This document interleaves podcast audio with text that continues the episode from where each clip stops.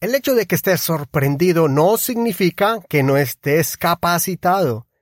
Lo dijo un predicador llamado Darius Daniel. Acompáñame en este episodio para mirar algunos personajes bíblicos que clamaron a Dios por algo, pero Dios ya se los había puesto en su corazón y en su mente y no lo sabía. Considéralo con Eduardo Rodríguez. Y pensando en, este, en esta reflexión, en esta frase, en ese instante empecé a pensar y el Señor a recordarme esos instantes o esos momentos donde varios personajes bíblicos fueron sorprendidos en eventos decisivos, peligrosos, o donde su futuro dependía de la manera en que reaccionarían ante esa circunstancia. Lo importante es que ya habían sido capacitados para ese instante durante el trayecto de sus vidas, que usualmente fueron entrenados por Dios en la privacidad y en el anonimato. Por ejemplo, Esther no sabía que había sido elegida para un momento crucial, pero Mardoqueo se lo hizo entender, y ella aceptó el llamado. Recuerda cuando Mardoqueo le dijo que era su primo, le dijo, para es, quizá para esta hora has llegado al reino, para esta hora fuiste elegida para salvar a multitud de personas. Y ella entendió de que esa era la razón profunda del plan de Dios. Se armó de valor y usted ya sabe la historia. Moisés también, cuando Dios lo llamó en la zarza, y le dijo, Señor, ¿yo qué voy a hacer? ¿Cómo voy a irme a presentarme a rescatar a tu pueblo? No van a creer en mí. Y el Señor le dijo, ¿qué tienes en tu mano? Y le dio el poder y la autoridad. Y muchos piensan que el poder y la autoridad estaba en la vara para convertirse en serpiente o hacer o, o traer las plagas de Egipto o abrir el mar rojo, pero no, realmente el poder estaba era en Moisés porque los milagros que Dios hizo frente a Faraón fue con la vara de Aarón cuando lo convirtió en serpiente, pero fue por la orden de Moisés. Y de allí el Señor más adelante, cuando ya salieron de las plagas de Egipto y salieron de Egipto y estaban en el desierto, detrás tenían a los, a los caballos y a los carros de guerra de, los egipcios. Y al frente tenían el mar rojo, el mar, el mar donde estaban ellos eh, atrapados entre el mar y los soldados y el pueblo empezó a desanimarse. ¿Para qué nos sacaste de aquí, Moisés? Y él dijo, no, tranquilos, tranquilos, vamos a orar a Dios para que nos ayude. Vas a ver, van a ver el milagro que va a hacer. Y el Señor le dice, ¿qué? ¿Por qué clamas a mí? ¿Por qué me pides ayuda? Levanta, dile a dile a los israelitas que caminen hacia el mar y usa tu vara y abre el mar rojo para que pasen en seco. El Señor se lo mostró como tan sencillo. ¿Por qué? Porque Él es un Dios de milagros y de poder. Pero nosotros somos los que estamos limitados. Y Moisés se acordó que no era tiempo para orar, no era tiempo para clamar, era tiempo para actuar. Y en ese momento Moisés actuó conforme el Señor le dijo de lo que tenía que hacer.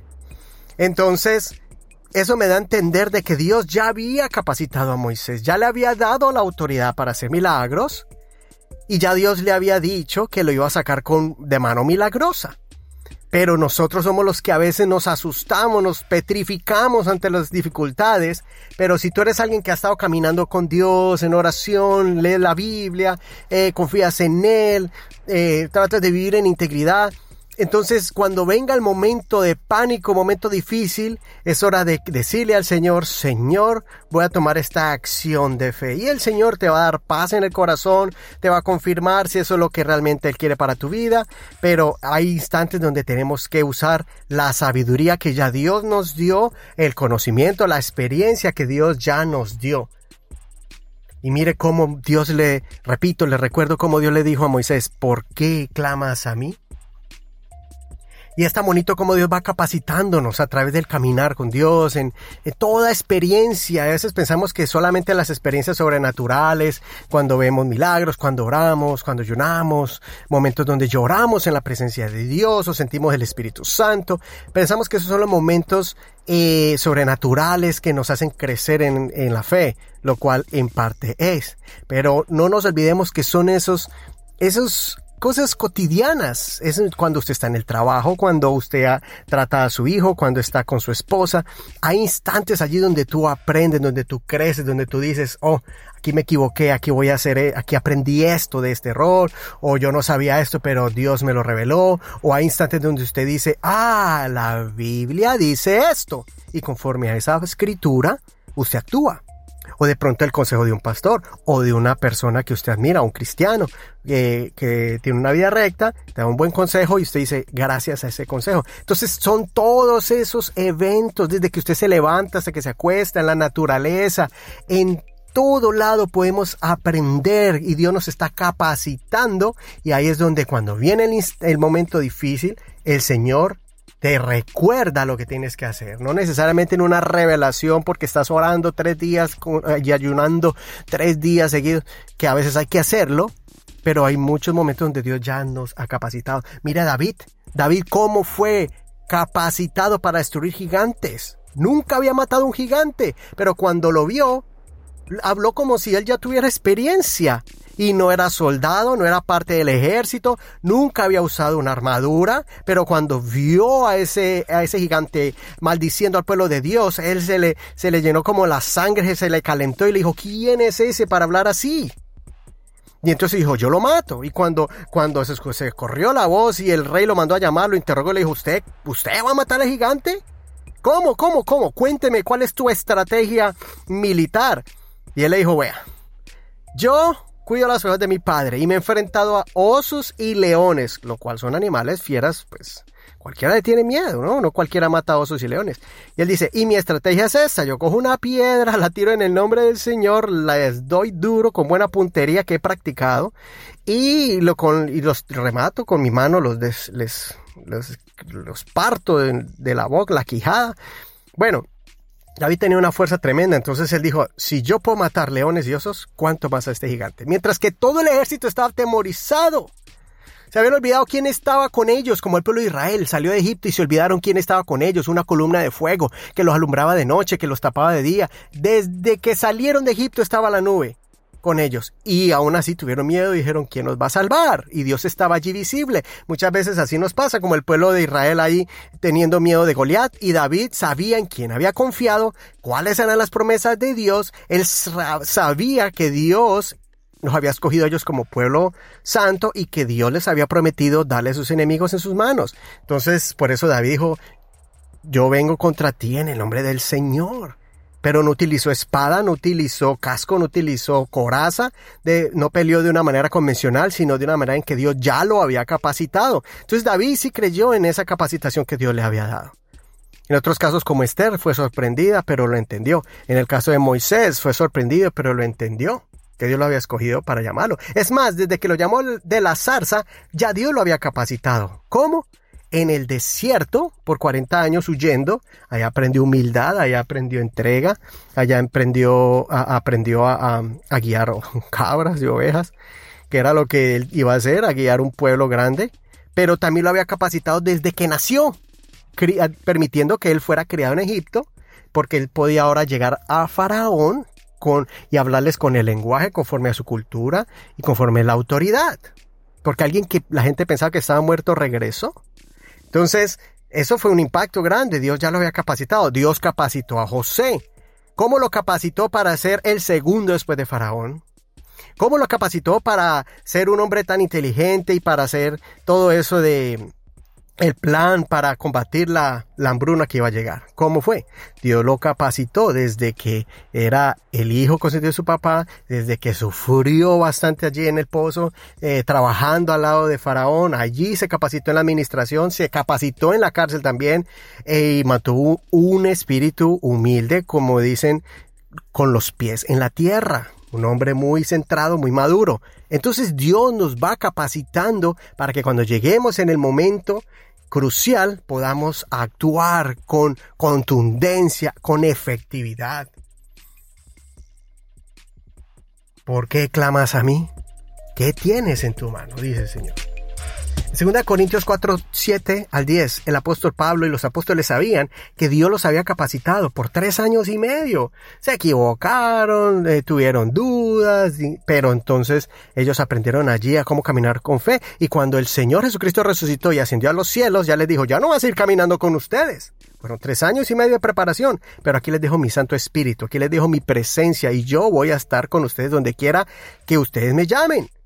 Entonces los apóstoles actuaron conforme a eso, conforme al poder que Dios les dio en el día del Pentecostés. Y ellos empezaron a actuar en el nombre del Señor.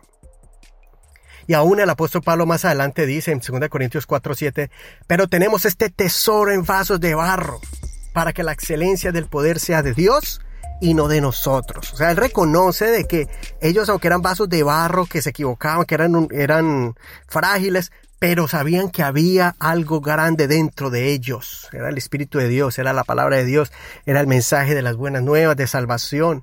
Dijo, y todo es para la gloria de Dios. Todos los milagros que hagamos, todos los prodigios que hagamos, todo es para que la gloria de Dios se manifieste. El poder de Dios sea visible. Y en el verso 8 dice que estamos atribulados en todo, mas no angustiados. Estamos en apuros, mas no desesperados Estamos perseguidos, mas no desamparados. Estamos como derribados, pero no destruidos. Llevando en el cuerpo siempre por todas partes la muerte de Jesús, para que también la vida de Jesús se manifieste en nuestros cuerpos. Vas a tener momentos de prueba con tu pareja, crisis matrimoniales. Pero recuerda, no actúes conforme a tus impulsos o a tu ego, actúa conforme a la palabra de Dios. Y ahí es donde uno dice, quisiera reaccionar, quisiera hablar de esa manera, pero la Biblia, la palabra de Dios me dice que tengo que hacer y decir y actuar de esa manera. Vas a tener crisis con tus hijos, pero ahí es donde vas a combinar la oración, el consejo de la palabra de Dios y tal vez los libros que escuchaste o los podcasts que escuchaste y vas a decir, oh, yo escuché una enseñanza sobre esto y ahora voy a reaccionar así, voy a hablarle así a mi hijo adolescente o, cuando tengas una tentación. Muchas personas dicen, pero hermano, pero es que mire que yo caí porque, porque mire, por esto y lo otro, y empiezan a excusarse y dicen, no, no, no, es que ya estaba escrito. ¿Cómo reaccionar ante la tentación, ante la prueba? Ahí está, solamente que se nos olvida, tapamos, tapamos los oídos o nos hacemos los de la vista corta, pero muchas veces ya el Señor nos ha capacitado. Es más, muchas personas que han fallado y han caído dicen, yo sabía que esto iba a pasar, yo sabía, Dios me habló, el Espíritu Santo me recordó una palabra, me recordó y me, me, me, me advirtió, pero yo no hice caso. Entonces eso ya es otra cosa, pero la capacitación ya Dios muchas veces nos las ha dado. Cuando no sepas qué hacer, clama al Señor. Cuando no sepas qué hacer, mira adentro. Mira tu corazón, abre el cofre de tu corazón. Si has guardado cosas valiosas, el Espíritu de Dios te lo va a recordar. La Biblia dice que cuando estemos en peligro, cuando estemos en la corte, cuando estemos, cuando estemos siendo acusados, dice el Señor que el Espíritu Santo nos va a enseñar. Y Primera Juan dice que el Espíritu Santo nos enseña lo que tenemos que decir y hacer. Entonces, Recuerda eso, tú tienes mucho a tu favor, tienes muchas, muchas eh, herramientas que Dios ha utilizado para capacitarte, así que levántate, no temas ni desmayes, porque el Señor estará contigo donde quiera que vayas. Y así, con este mensaje, quiero recordarte, ¿qué tienes en tu mano? Actúa, actúa con lo que Dios te ha dado. Considera lo que te digo, Dios te dé entendimiento en todo y sigue creciendo en la fe. Síguete preparando. Si piensas que todavía Dios tiene propósitos contigo es porque Dios todavía te está capacitando. No temas, no desmayes. Sigue adelante. Recuerda que puedes escuchar este programa en cualquier plataforma de música, Spotify, iVoox o Google Podcast, Apple Podcast Em, etcétera. También recuerda que puedes escuchar este mensaje, puedes escuchar en audio por YouTube, en nuestra página de YouTube.